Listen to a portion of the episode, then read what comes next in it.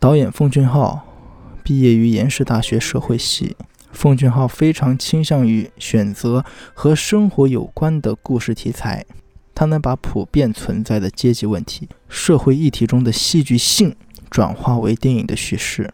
奉俊昊电影里的主人公往往都是社会底层人士，这些人又带着自己独特的人物特征，他把所有矛盾冲突都呈现出来，但又没有绝对的批判。这就使我们感觉这些社会底层人士主人公品德不端正。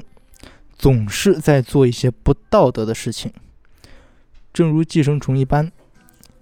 鲜明的贫富差距，鲜明的层次阶级，在韩国社会中，只有极少数人处在社会的顶尖，而且这些人还得不断增加财富，从而保持自己的地位。没有人愿意过穷苦一生，社会底层为了生存而展开激烈争斗。地下室的窗户和别墅的窗户。决定了两家人看到的世界。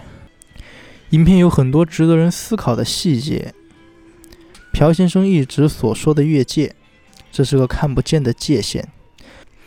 朴先生没有做错什么，但他无意间挑起了阶层与阶层之间的矛盾，这是他自己都没有注意到的。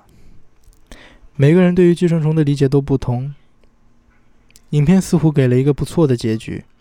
儿子在信里说道：“会买下这套豪宅。”但是观众心里清楚，非常清楚。很多疑问，影片都没有明确答案。每个人都站在自己的角度上思考，这就是他的毒辣之处。